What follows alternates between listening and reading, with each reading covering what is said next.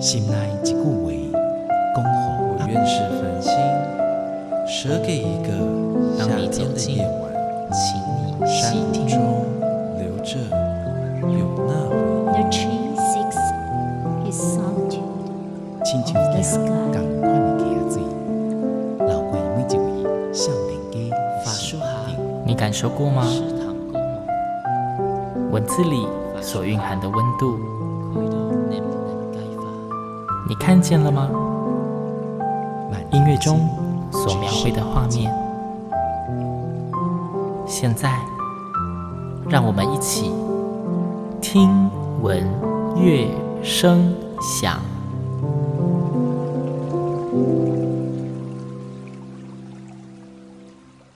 Hello，各位听众朋友们，大家好，我是主持人新阳，欢迎再次跟我一起听闻乐声响。听闻乐声响呢，每一集节目，新阳邀请到的来宾呢，总是会分享可能是一文展演，可能是不同的作品给大家哦。那今天新阳邀请到的来宾是在高雄的巴洛克独奏家乐团的艺术总监李美文老师，老师好。嗨，新阳你好，各位听众大家好。上次来电台这一边录音的时候，我们也有提到，老师你们有跟台湾的，不论是以前的民谣，或者是那个时候还有介绍到一些电影、经典电影的一些音乐，还有流行歌，对流行歌曲。那个时候我们讲说，呃，团名叫做巴洛克独奏家乐团，是一个非常带有洋味儿的名字。然后感觉就是应该要演巴洛克的音乐，但是就是在这几年，就是一直在做所谓的台湾歌谣保存计划，是。对，做了很多，就是希望用不同的元素，但是将大家共同的记忆用不同的形式保留下来。没错，这是我们一个很重要的使命。这算是某一种的不务正业，还是斜杠吗？No No No，呃，我们叫什么名字不一定要做我们名字很相像的事情，嗯，而是对什么有使命，我们就去设立自己的目标。所以，我们叫巴洛克独奏家乐团。的确，我们对巴洛克音乐是很有使命，但同时我们在台湾，所以对保存台湾很棒的经典的，不论是歌谣、流行歌，把它保存下来，用我们的语言去表达，我觉得这也是很重要。嗯，其实之前星阳在节目中也有提到，呃，关于文化传承这件事情，语言、音乐、文字，它其实都是文化的一部分。当这一些东西得以被保留下，就是它有一个可以被继续传承的可能性。对，以及像巴洛克独奏家乐团这种用不同的音乐形式，将同样的曲调做改编，但是继续的流传下去，它就是赋予了它的新的生命。文化的传承是会一直被添入新的元素，再继续走下去的。没错。对，好，那刚刚呢，新阳就是口不择言说了一个，就是好像是不务正业，但是，但是这个但是很重要，他们其实也不仅仅是在保留我们所谓的台湾本土的文化跟记忆，他们对于巴洛克时期的音乐还是非常的有使命感，跟还是很情有独钟的，是不是？的确啊，其实我们乐团的老师们，其实大家都是在国外受很多的 training 回来台湾，对，那在教学，在演奏，所以事实上我们会带有很多西洋音乐的细胞吧，在我们的音乐里面。嗯、那当然，我们选择了。去做巴洛克音乐的保存演出，也是有我们的原因的。对，就是每年还是一直有跟台湾相关的作品在推出，大家可以持续的 follow。他们在 FB 巴洛克独奏家乐团的粉专，你们也可以看到相关的讯息。那。不是台湾歌谣的部分，真的是非常纯粹、非常经典的巴洛克作品的，不论是演出或者是专辑，还是有持续在进行的，对吧？有的，我们录音的方式大概就是一年是巴洛克的音乐，一年就是台湾的歌谣。哦，是隔年这样子出的。对对，所以我们一年出一张专辑。讲到这句话，大家就应该知道，一年出一张专辑。上次讲了跟台湾有关的音乐，那这一次应该就会有一个巴洛克相关的专辑，对不对？没错，因为我们去年出版的专辑叫做《巴赫低灵感》，那在今年很荣幸，就是入围了第三十四届传艺金曲奖，嗯，最佳艺术音乐专辑跟最佳录音奖，所以我们很期待，就是能把这样子好的一个专辑呢，让大家知道。那我们今天就好好聊一下这一次的专辑。刚刚老师说这一张入围的专辑名称叫做《巴赫低灵感》。那这个巴赫，嗯，对，大家知道的那个被俗称音乐课本说叫做音乐之父的那一位，也有人称他是巴哈的那一位先贤。嗯、对，那这个低灵感的低是 A B C D 的 D D 大调的 D，是，不过是 D 小调。哦，是低小调，但是用的是大写。对，因为当初为了视觉上的美观，就用了大写。好，那这个低灵感的意思是什么啊？其实是这样子，我们这一个专辑里面收藏了三首巴赫的协奏曲，三首。对，有小提琴协奏曲、双小提琴协奏曲，还有一个大键琴协奏曲，嗯，全部都是低小调，所以我们就把它叫做巴赫低灵感。那你可知道，D 小调呢？其实，在巴洛克时期，它是有表情的，表情是它表达是忧郁的感觉，表达是庄严的感觉，庄严。对，所以事实上又忧郁又庄严，这对巴哈来讲是不容易的，因为巴洛克时期大部分的曲子都是大调。哦，盛世，因为都是一种崇崇敬上主的感觉。对，所以刚才欣然误解，以为是低大调。我想说用大写，就是因为我们一般的表示的方式，大写就会用大调，小写就是小调。其实我那时候跟设计师吵了很久，但是他还是用了大写了。他决定美美感比较重要。对，但是巴赫写小调的确是比较少，所以他的协奏曲我们找来找去，就真的这三首是低小调，其他都不是。哦对，那这三首 D 小调呢，又有两首听觉上好像是很像，很像，可是主奏乐器是不一样，一个是大键琴，哦、一个是小提琴，所以有点就是变形的概念。哦，变形不是我们变的，是巴哈变。哦，我知道不是你们变的啦，大家应该也不太敢乱动这一位大师的作品。没错，但是我们想反映的是巴哈一种写作的方式。他常常会把自己早期写的曲子呢重新改写，为另外一个乐器演奏，哦、改不同的版本。对，这就是因为他太忙碌的生活，那他又那么多的演出，需要那么多的作品，所以用改的是最快的啊。这会让人想到，就是呃，大家知道新阳是合唱人，在就是近年台湾合唱界有就哎这一首歌超级好听的，但是他可能只出了混 声版，就会有女生合唱团去请那位写谱的老师说，老师这一首歌好好听，可以帮我们改个女生合唱团的版本吗？没错，类似这样子嘛，对对？对对，那在巴赫那个时代真的是这样子的，嗯，我不同的目的我就把它改一下就可以。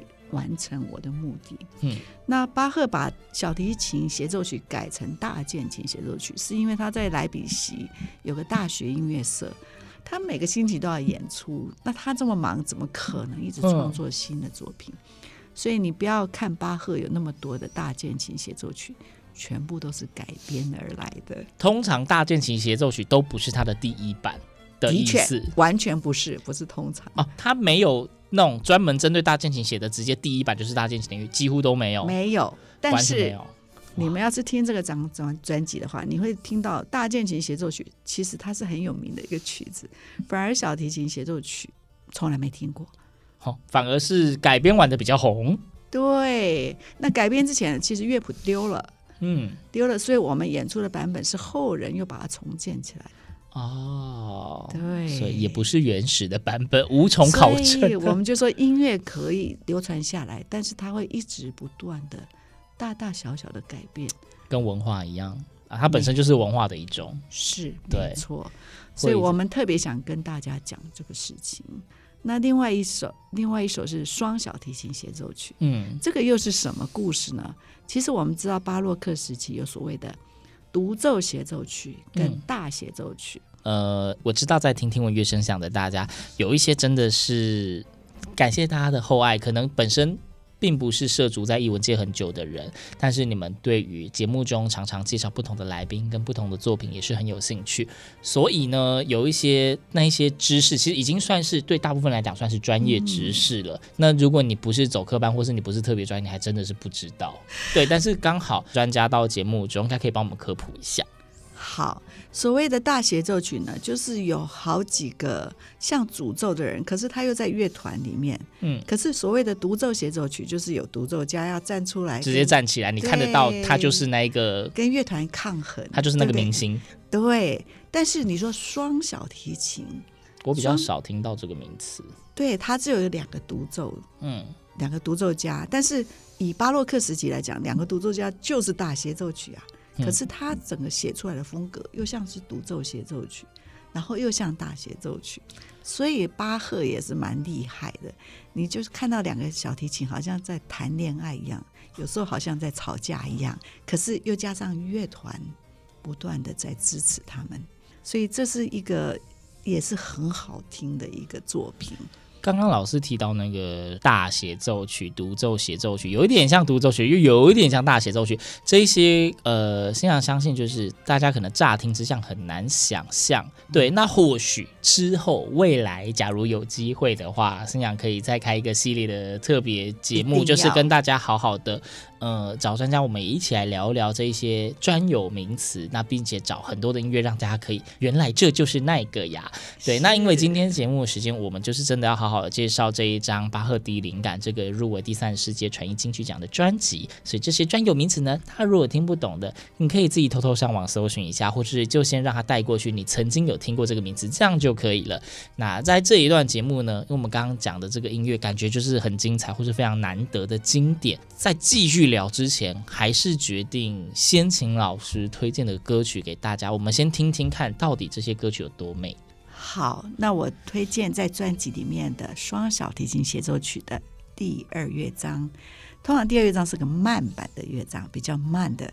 但是这个慢版乐章它叫西西里舞曲，舞曲。但是你知道西西里舞曲通常感觉是什么样？它就会有像一二三二二三，像你坐在船一样那种摇来晃去的感觉。那这个为什么我要介绍给大家？因为后来有一个电影叫。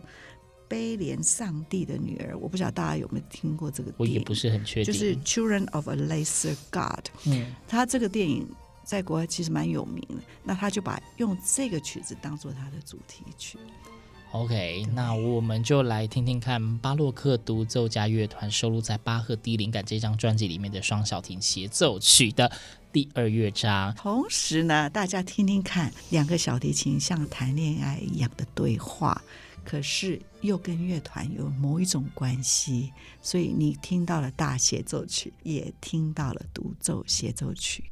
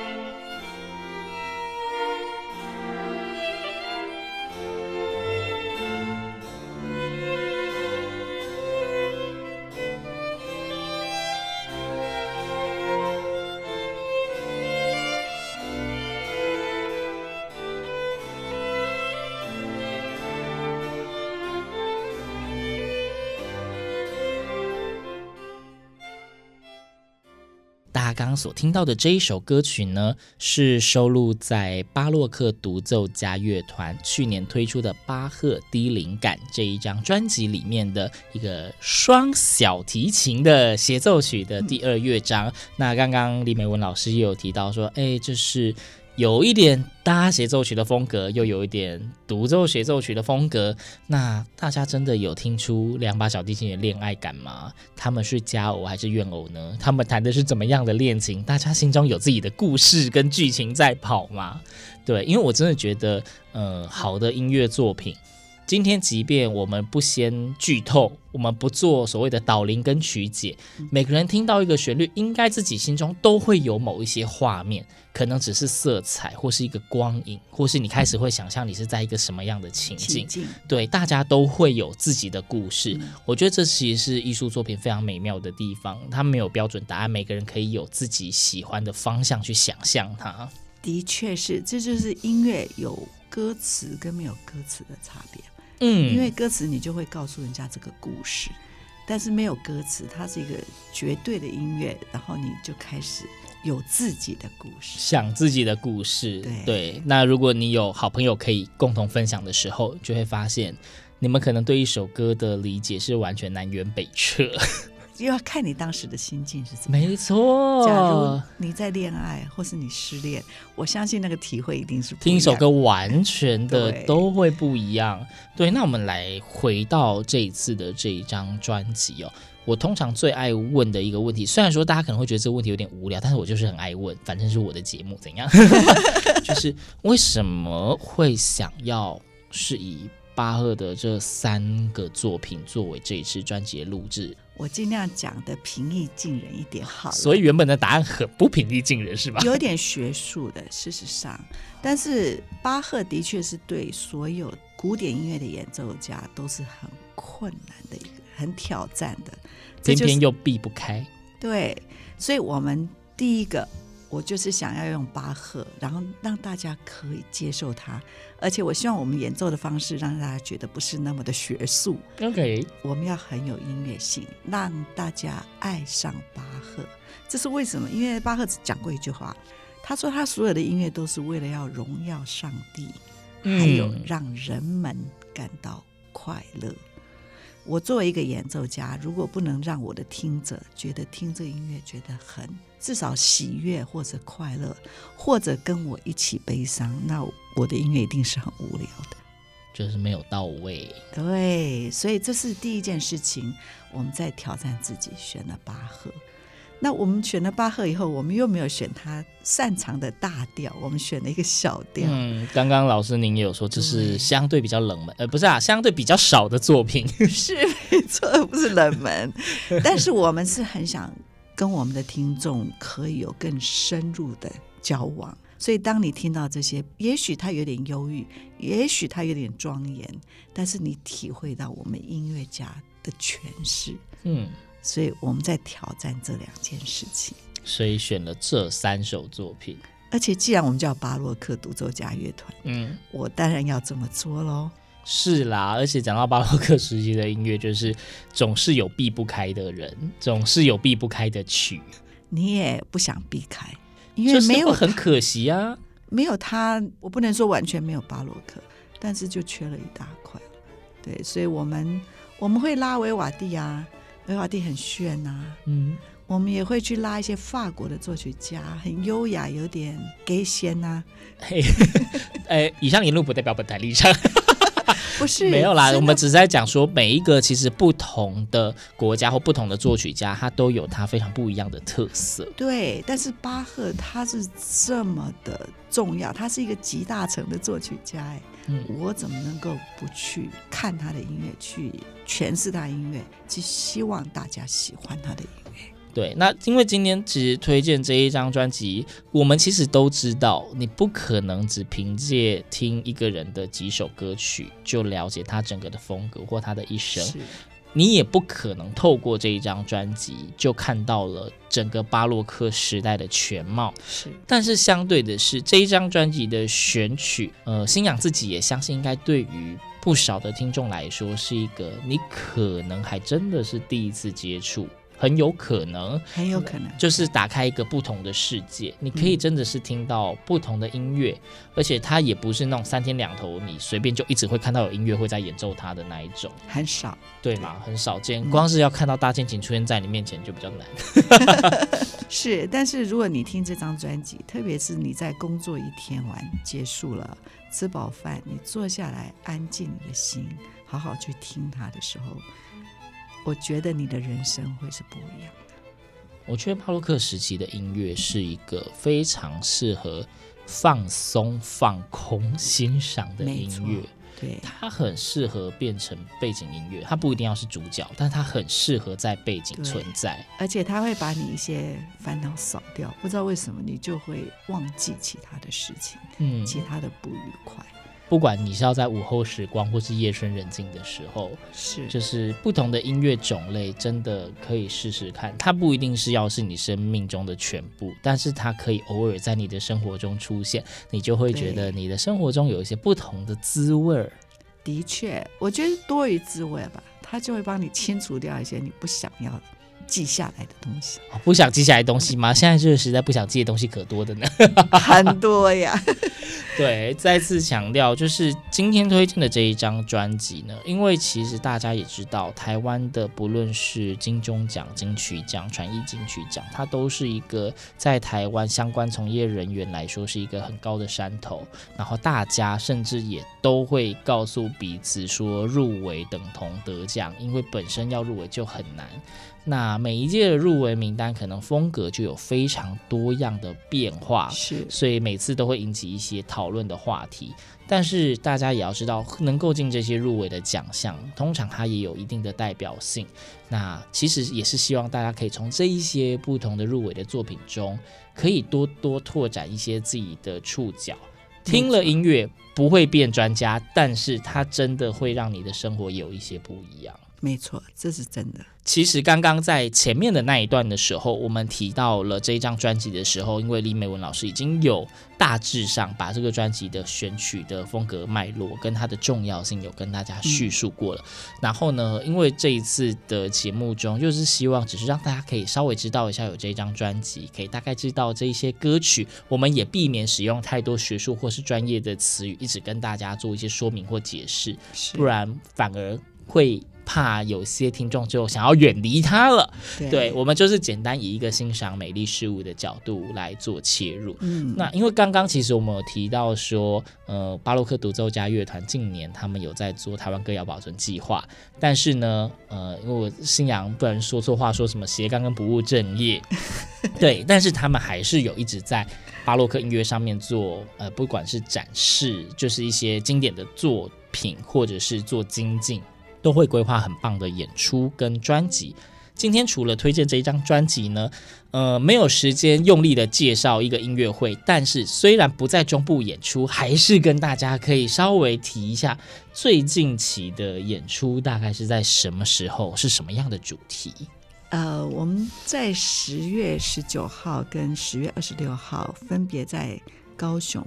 卫武营跟台北的成品松烟，嗯，我们邀请到波兰国宝级的小提琴家，国宝级是 Wawarowski，他会带着他的名琴，是一个 Stradivari，嗯，一六八五年的名琴，哇哦，好旧哦，还有带着他美丽的妻子女高音声乐家，跟着他一起来到台湾，还会有巴洛克独奏家乐团的声音吧？当然啦，我们演出的全部都是巴洛克、巴赫跟维瓦蒂的作品。对，就是也邀请大家在十月十九号是在魏武营的音乐厅，最大的那个三百六十度的环绕的那一个音乐厅哈，音响效果很好。听说坐在哪一个角度，声音听起来都是差不多美丽。这是真的。对，我有去听过，虽然我那时候听的是人声的演出，但是真的就是那个座位只有坐的比较近的当然看的比较清楚，但是坐的比较远的音响一样好。对，然后十月二十六号是在松烟成品的表演厅，是对，那大家可以上网去搜寻巴洛克独奏家乐团。那这一场演出的购票跟相关演出资讯还是在 OpenTix 两厅院文化生活上面，大家可以搜寻，千万不要错过。每次在节目里面讲，千万不要。要错过。大家可能都已经听习惯、听腻，但是这是真心话，就是因为每一场演出从筹备到展演，它真的都是一个非常难得的历程。那那些作品都会一直被精雕细琢，一直的打磨。而且如果又是有本身就已经是很优秀的团队来演出的时候，你真的可以听出每一颗音符中间的细节跟不同。光是坐在那个场馆里面，你就会非常的享受。就走进来吧，真的就听吧，放空自己。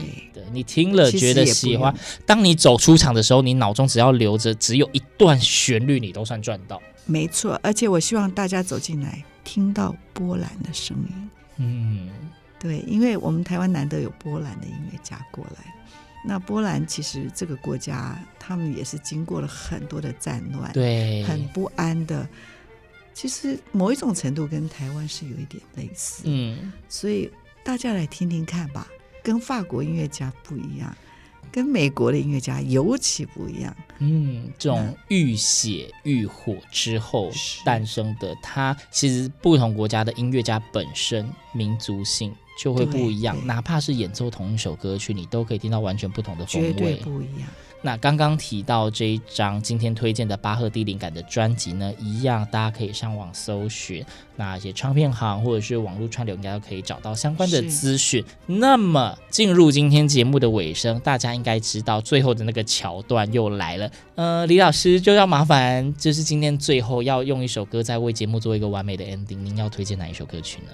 好啊，我们刚才讲到巴赫低灵感里头的 D 小调的小提琴协奏曲。